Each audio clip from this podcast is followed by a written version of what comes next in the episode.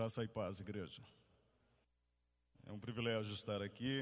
Quero agradecer a oportunidade, rever alguns amigos, a Larissa, que trabalhou no projeto ABA como psicóloga, a Fininho, Josiane, prazer em revê-lo, Bruno, que faz parte da, da capelania, pastora Helenice e, e o pastor Paulo. É, vamos orar antes de termos a leitura da palavra. Deus, muito obrigado por tudo que o Senhor já tem falado aos nossos corações.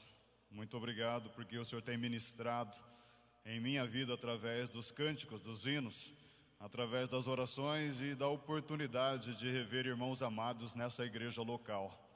Pedimos a Deus que, na simplicidade dessa palavra, o Senhor venha acalmar os inquietos, mas venha incomodar os acomodados.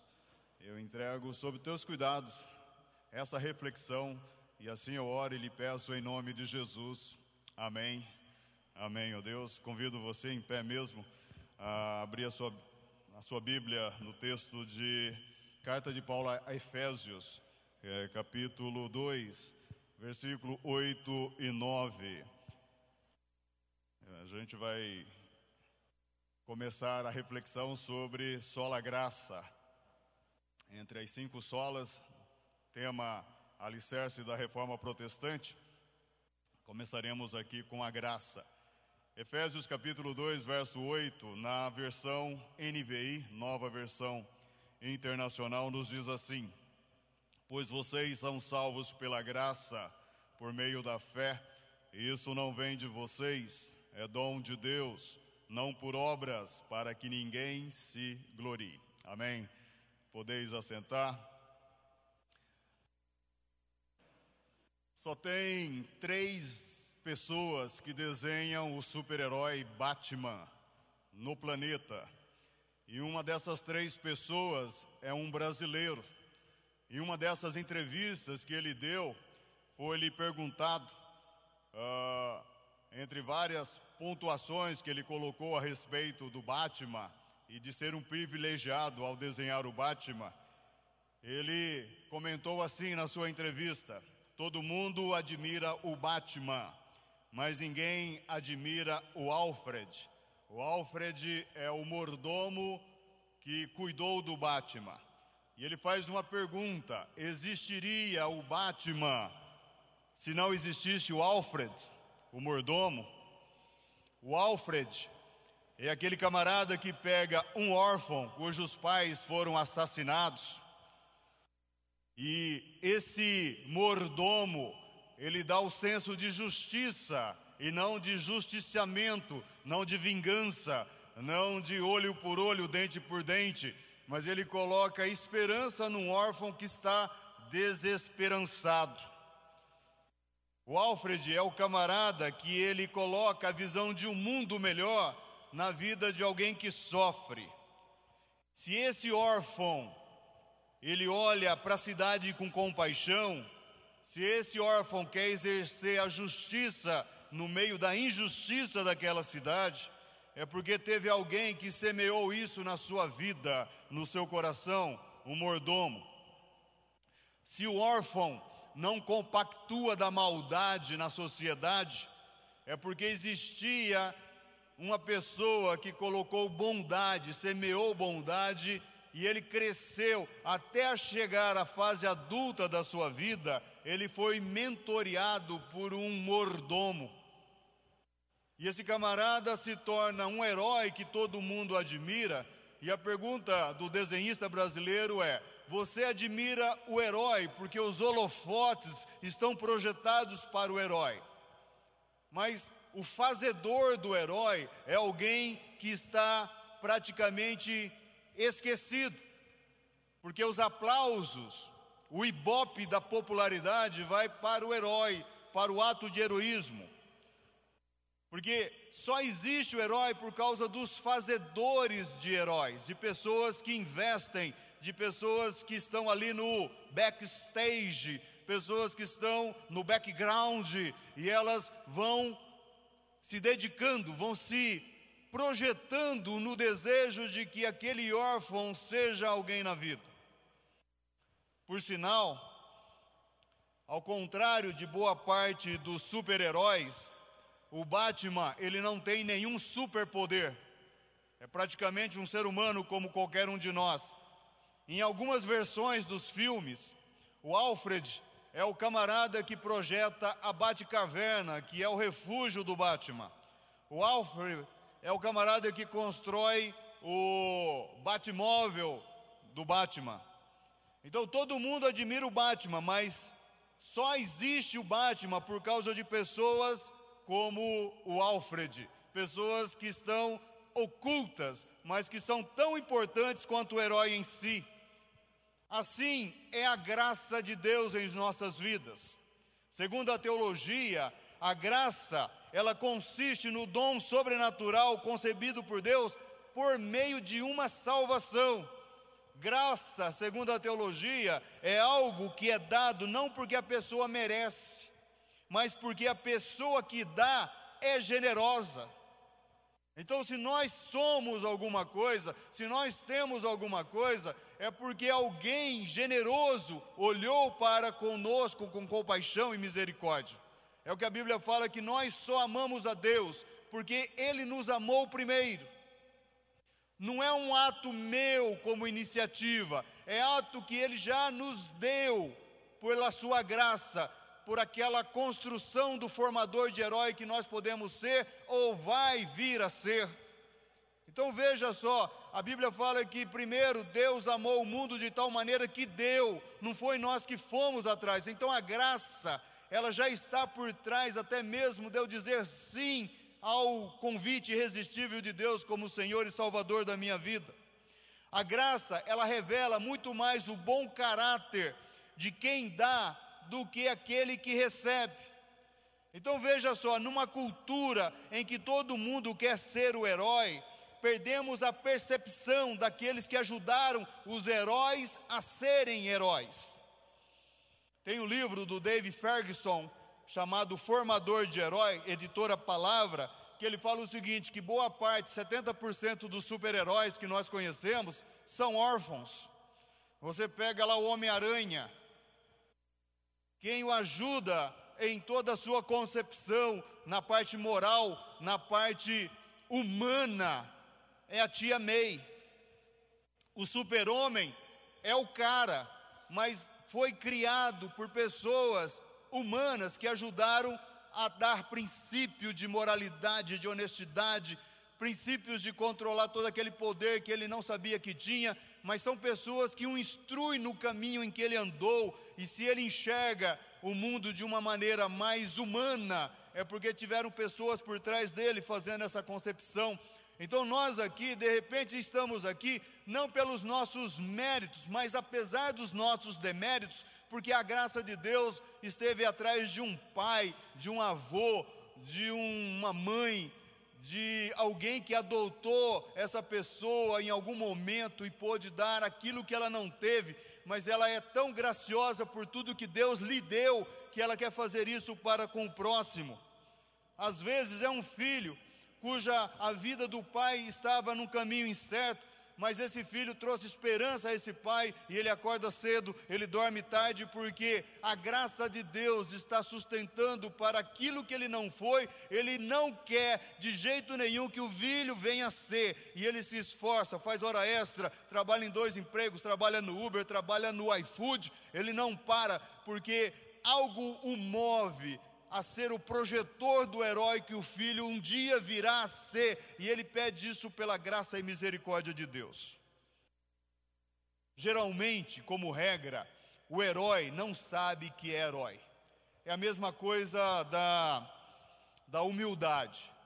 Se alguém chega para você e fala, nossa, como que você é humilde, e você diz, aham, é verdade, você deixou de ser naquele momento porque a humildade é algo invisível, são as pessoas que enxergam atitudes de humildade em você, mas você em si mesmo não tem condições de saber, porque se você souber, você perde essa essência do ser. Talvez a graça é esse alicerce, a, As pessoas traduzem na teologia a graça como favor imerecido. Eu entendo que graça é aquilo que você nunca imaginaria um dia ter. É o impossível que se torna possível somente pela graça.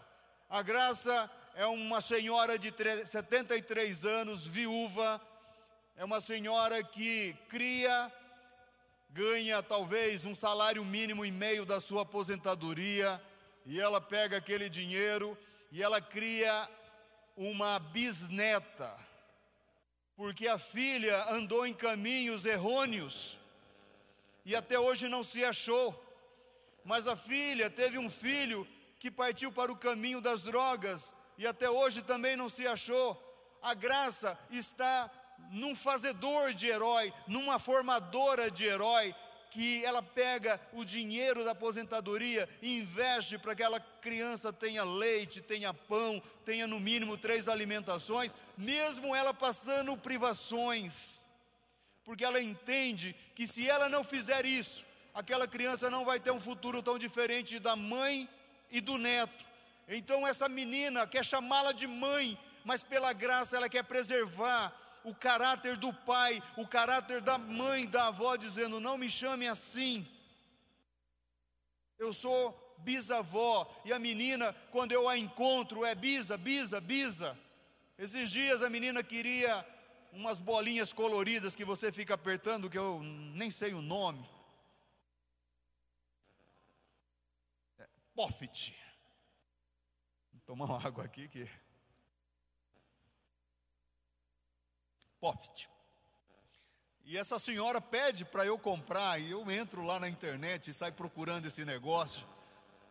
E eu compro, porque o prazer dela é que, mesmo com a economia escassa, essa menina venha se alegrar. Então, o formador de herói abre mão daquilo que entende como senso de justiça, para que a injustiça seja derrotada pela graça, soberana graça de Jesus. Onde abundou o pecado, é uma formadora de herói, é um formador de herói que superabunda a graça de Deus e não está buscando holofote para si. Ela quer que um dia essa criança venha conhecer Jesus como seu Senhor e o seu Salvador. Não está exigindo nada mais. Tem um livro chamado Pais que Mudaram o Mundo. O subtítulo do livro é Histórias Inspiradoras de Homens que Fizeram a Diferença na Criação de Seus Filhos e no Mundo. E tem uma história que eu gostei bastante que fala que numa propriedade rural inglesa, alguns amigos se encontravam reunidos com seus familiares. De repente, uma das crianças caiu num tanque profundo o jardineiro ouviu os gritos de desespero, saltou na água e salvou a criança, cujo nome da criança era Wilson Churchill, o que se tornou o primeiro ministro da Inglaterra no período da Segunda Guerra Mundial. Seus pais, agradecidos, perguntaram ao jardineiro como poderiam recompensá-lo. Este primeiro hesitou, mas logo disse: Eu gostaria que meu filho pudesse estudar para ser médico. A família respondeu: Ocupar-nos-emos disso, prometeram os pais de Churchill. Muitos anos depois, quando Wilson Churchill era primeiro-ministro da Inglaterra, adoeceu de pneumonia. Foi chamado o melhor médico do país. Seu nome era Alexander Fleming, o homem que descobriu a penicilina. Era o filho do jardineiro que havia salvo o pequeno Wilson Churchill de morrer afogado. A pergunta que eu faço aqui para vocês: qual era o nome do pai do Alexandre Fleming? Não importa. Porque o fazedor de herói não está preocupado com esse reconhecimento. O filho se tornou o cara, descobriu a penicilina, salvou milhões de pessoas no mundo e até hoje salva. Mas o pai abriu mão de querer comprar um carro Ford 1929, que era o modelo T. Ele abriu mão dos seus desejos para que o filho um dia pudesse ter a oportunidade de ser alguém. A graça, ela está nos subterfúgios.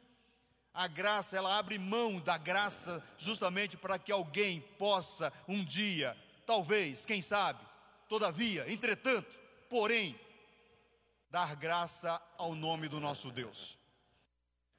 Recentemente, uma das moças da minha igreja passou no curso de Direito da USP, duas por sinal, uma faculdade muito badalada, Largo São Francisco e São Paulo, Ribeirão Preto tem a USP também, Direito, e a alegria ela tem talvez um tempo, porque vibraram por passar num dos vestibulares mais difíceis do Brasil, mas ao mesmo tempo depois é onde eu vou morar, como que eu vou me alimentar, porque passar numa escola pública em Santa Bárbara do Oeste é uma coisa, passar numa escola pública em São Paulo, cujo custo de vida é altíssimo, é outra coisa totalmente diferente.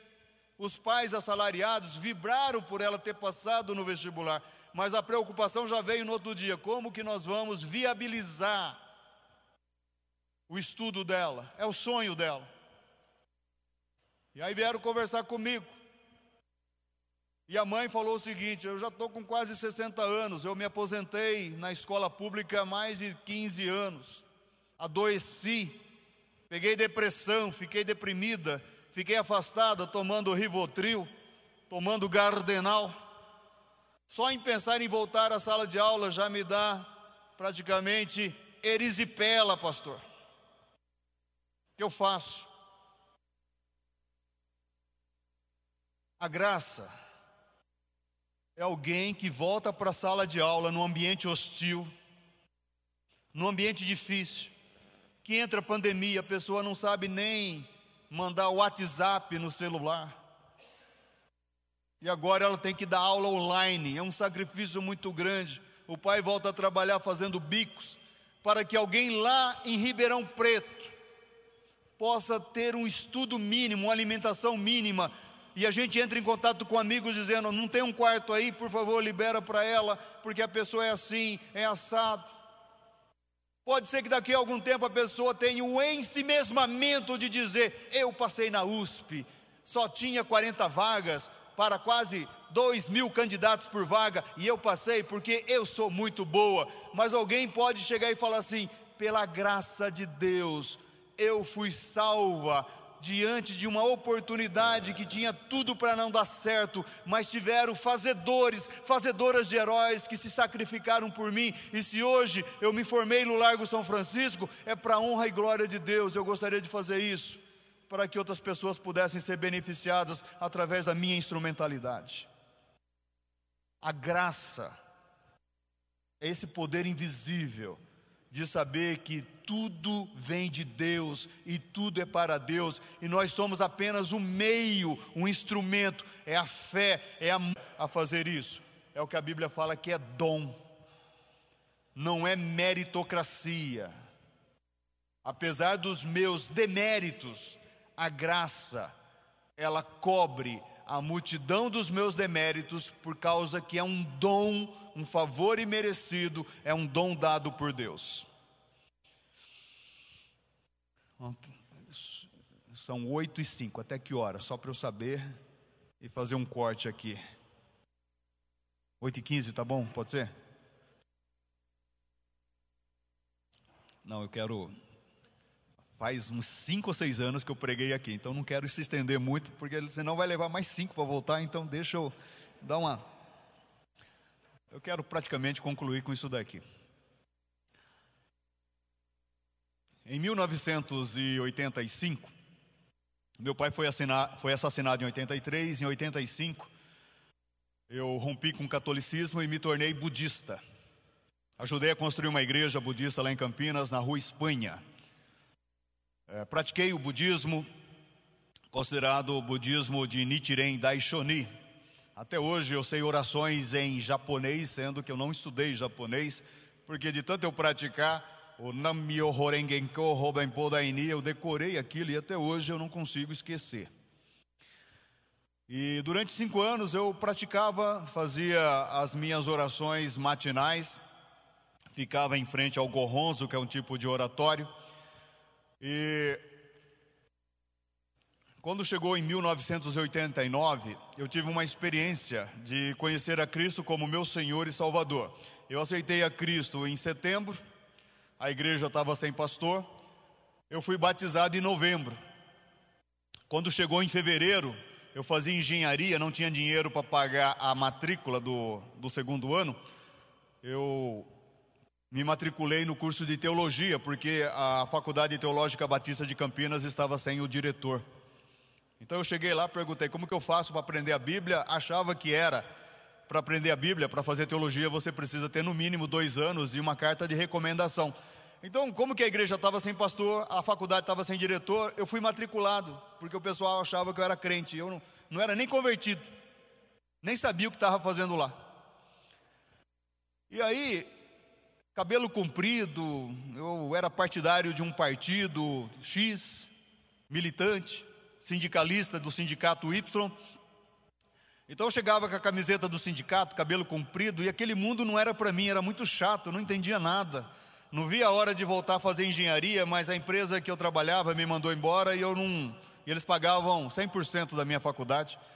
E eu queria só voltar, ter uma oportunidade de emprego e voltar para o mercado de trabalho e largar aquele curso de teologia que não tinha nada a ver comigo.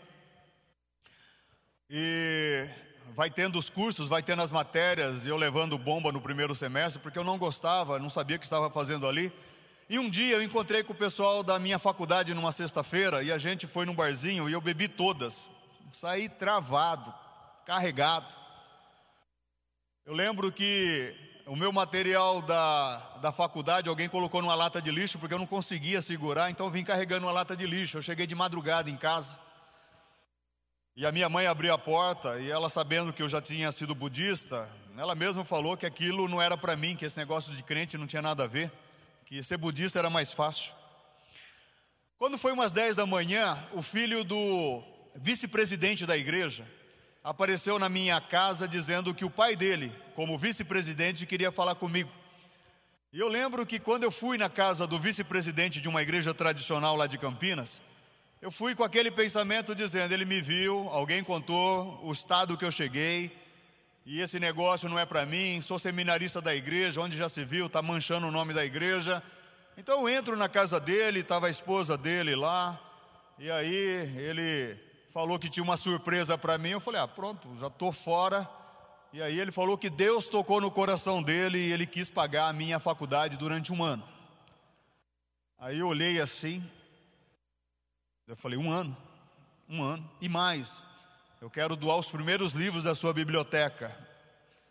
Aquilo me fez tão mal, porque eu estava esperando o pior, e a graça, ela é muito mais do que aquilo que você imagina, é aquilo que você nem sonharia.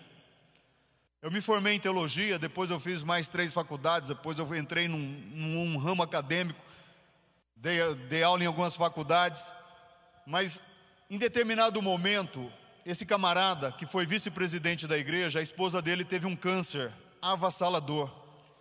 E o oncologista dele, um dos melhores de São Paulo, participava de um terreiro de candomblé. Quando não tinha mais o que fazer naquelas sessões de quimioterapia, o oncologista falou que lá num terreiro em Goiânia tinha uma garrafada especial que se ele desse a garrafada para esposa, a esposa sararia desse câncer.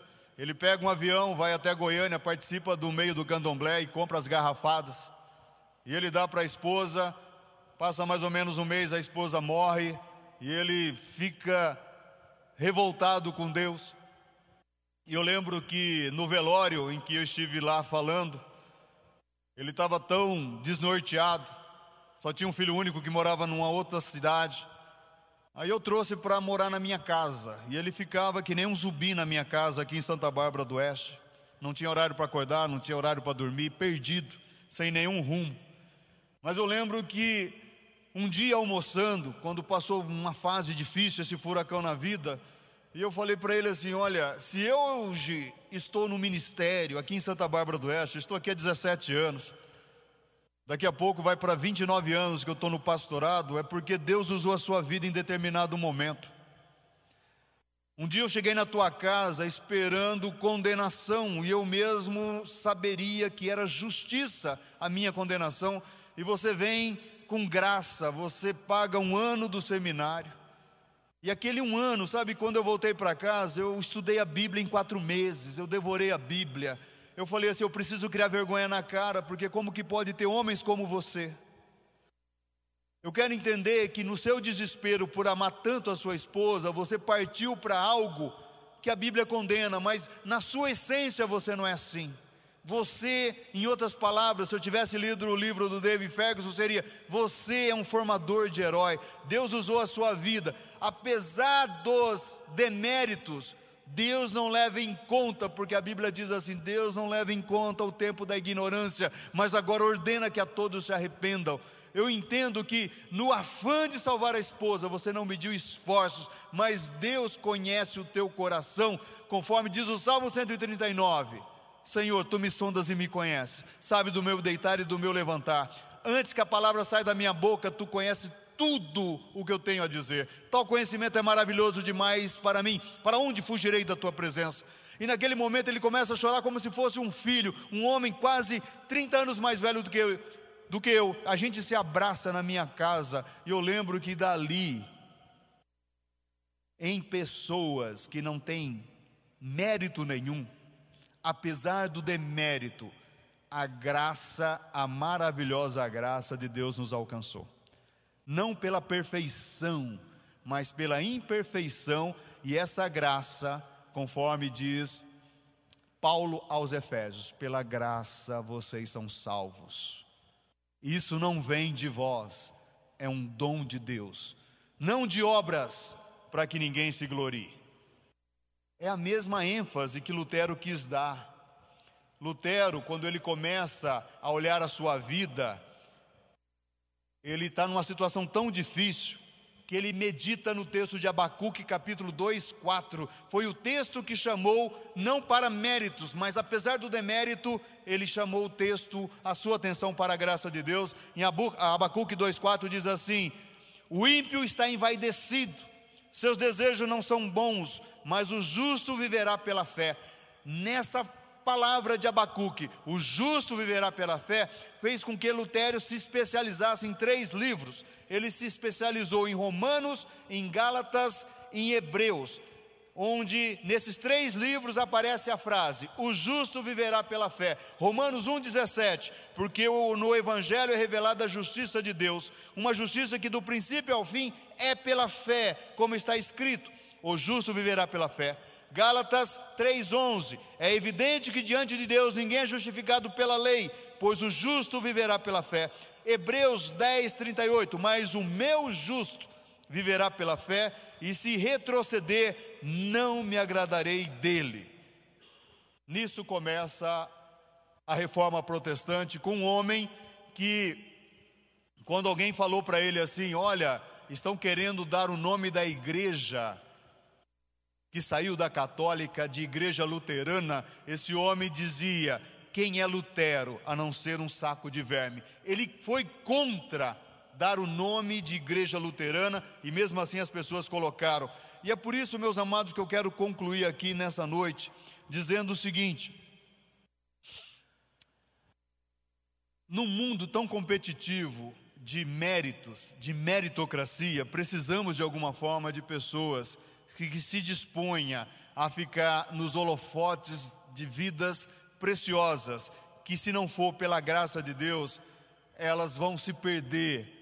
E é por isso que nós precisamos de pessoas, talvez, formadoras de heróis, de heroínas, pessoas que de alguma forma, se um dia essa pessoa não vier agradecer, você tenha consciência tranquila que você fez para que Deus seja glorificado, tanto na sua vida como na vida daquela pessoa. Você não espera nada em troca, porque é a graça, se a graça não tocar aquela pessoa, nada vai ser feito. Essa semana passada eu estive em vários congressos e eu terminei o último aqui em Porto Feliz hoje. E um dos preletores que estavam se revezando lá, ele contou uma experiência dizendo que quando ele tinha 16 anos, o pai muito rígido, de uma igreja muito rígida, ele não conseguiu conviver com o pai e ele foi embora de casa deixando uma carta para o pai, se despedindo. E ele ficou seis meses fora de casa, morando num outro estado e lá pelas tantas, morrendo de saudade dos amigos, ele telefona para um amigo, e o amigo pergunta onde ele está, e ele fala que está em tal estado, e o amigo vai conta para o pai, e o pai pede para que o cunhado possa ir lá, dizendo para trazê-lo de volta. E baseado no convencimento do cunhado, ele volta para casa. E ele contando, dizendo: Durante todo aquele tempo, meu pai não mudou uma vírgula o seu comportamento. E eu não saí mais de casa, só saí para casar. Mas o que fez eu ficar na minha casa, apesar da não mudança do meu pai, foi uma frase da minha mãe dizendo que, olha, desde o dia em que você saiu, mesmo São Paulo sendo uma cidade violenta, o seu pai nunca trancou a porta da casa. Ele falou assim: o meu pai não sabia demonstrar amor, mas quando eu fiquei sabendo que ele deixava a porta aberta, eu pude sentir ser amado por alguém que não conseguia transmitir o amor, porque na geração do meu pai não era assim. E meu pai não tem culpa de ser criado assim, mas eu mudei o comportamento. Eu abracei meu pai, eu beijei meu pai, e hoje, quando eu sou missionário, é para honra e glória de Deus através da instrumentalidade do meu pai. Eu quero orar por você, eu quero agradecer aqui, pastor Paulo, pastor Helenice, por essa oportunidade. Se eu estou no ministério, foi a graça, e Deus usou vários instrumentos no meio do caminho. Se eu estou pastoreando uma igreja conservadora, é pela graça. Os batistas completaram 150 anos de presença no, de presença no Brasil e tudo começou em Santa Bárbara do Oeste. Nós fizemos uma festa que foi transmitida para 20 milhões de pessoas no mundo inteiro. Na semana retrasada vieram todas as autoridades, inclusive o prefeito participou do culto. Eu lembro que uma emissora muito grande me chamou para dar uma entrevista. E nessa entrevista e eles perguntaram: Ó oh, pastor, como que você conseguiu organizar essa festa? E aí vem aquele desejo em si mesmado de dizer: Poxa vida, eu trabalhei muito, eu planejei. Eu só pude dizer: Olha, se não fosse as senhoras da minha igreja fazendo almoço para essa turma, essa festa não existiria se não fosse pessoas que eu não conheço conseguindo o teatro da cidade, conseguindo agenda com o prefeito, nós não teríamos feito. Então, apesar desse pastor não poder atrapalhar esse evento maravilhoso, o evento foi feito somente pela graça e honra de Deus. Somente pela graça. E aí, pessoas no Japão ouvindo a entrevista, tentando marcar entrevista comigo, e eu falei assim, cara, eu não tenho nada a ver com isso, foi Deus que fez eu simplesmente não atrapalhei e é por isso que saiu para a honra e glória de Deus. Que Deus possa usar a sua vida, que você seja um fazedor, uma fazedora de heróis, não porque ele merece, apesar dos deméritos, você faz porque você foi alcançado pela graça de Deus e essa graça nos constrange. É aquilo que Paulo fala em 2 Coríntios 12, 9: A minha graça te basta, porque o poder se aperfeiçoa na fraqueza. E aí, quando eu penso que eu sou fraco, eu sou forte porque Deus me fortalece, a graça me fortalece. Louvado seja Deus. Se alguém quiser que eu ore por sua vida, fique em pé onde você está, você que está na sua casa.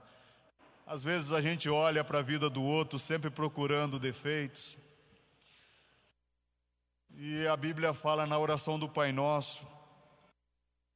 Na oração do Pai Nosso, não tem meu, não tem eu. Na oração do Pai Nosso vai aparecer teu, teu, tua, nosso, nossa, nossas. Os pronomes na oração do Pai Nosso, que é a, que a oração que Jesus nos ensinou, é teu, teu, tua, nosso, nossa, nossas. Não tem meu, não tem para mim. A oração que Jesus nos ensinou é teu nome, teu reino, tua vontade nossas dívidas, nossas tentações. E a graça, ela está no backstage, ela está atrás, colocando uma luz para que a cruz se reflita em você e projete, conforme diz os teólogos de Lausanne, em Cristo nós vemos como Deus é e nós como devemos ser. A graça nos ajuda a chegar nesse alvo. Que Deus possa te impulsionar a não desistir no meio do caminho, somente pela graça. Obrigado, Deus, pela oportunidade desse culto nessa noite, por essa igreja, Pai, ter resistido firmes e constantes, superabundantes, sabendo que o trabalho dessa igreja, Templo Vivo, na cidade de Santa Bárbara do Oeste, nunca será vão no Senhor. Muito obrigado pelos obreiros que aqui se encontram, pelo ministério do pastor Paulo, da pastora Helenice, que não tem sido fácil, mas o Senhor tem dado graça, a superabundante graça na vida e no ministério dos teus servos. E eu peço a Deus que o Senhor possa, através da instrumentalidade dessa igreja, ser uma agência celestial de formadoras e formadores de heróis nessa comunidade. Que aqui, ó Deus, onde abundou o pecado, venha superabundar a graça de Deus. Quando as pessoas aqui se sentirem fracas, que elas possam saber que com Cristo e com a graça do Cristo em nós e através de nós, saltaremos muralhas em nome de Jesus. Conforme cantamos, somos, já somos, não seremos, já somos mais do que vencedores em Jesus Cristo. Assim, ó Deus, eu agradeço por essa oportunidade e que nesse mês de outubro essa igreja possa continuar nos trilhos da tua palavra, sem se desviar nem para a esquerda nem para a direita, mas que eles continuem olhando firmemente para o Autor e Consumador da nossa fé, o nosso Senhor e Salvador, Jesus Cristo. E em nome dele que eu oro, e todos que concordam com essa oração digam amém.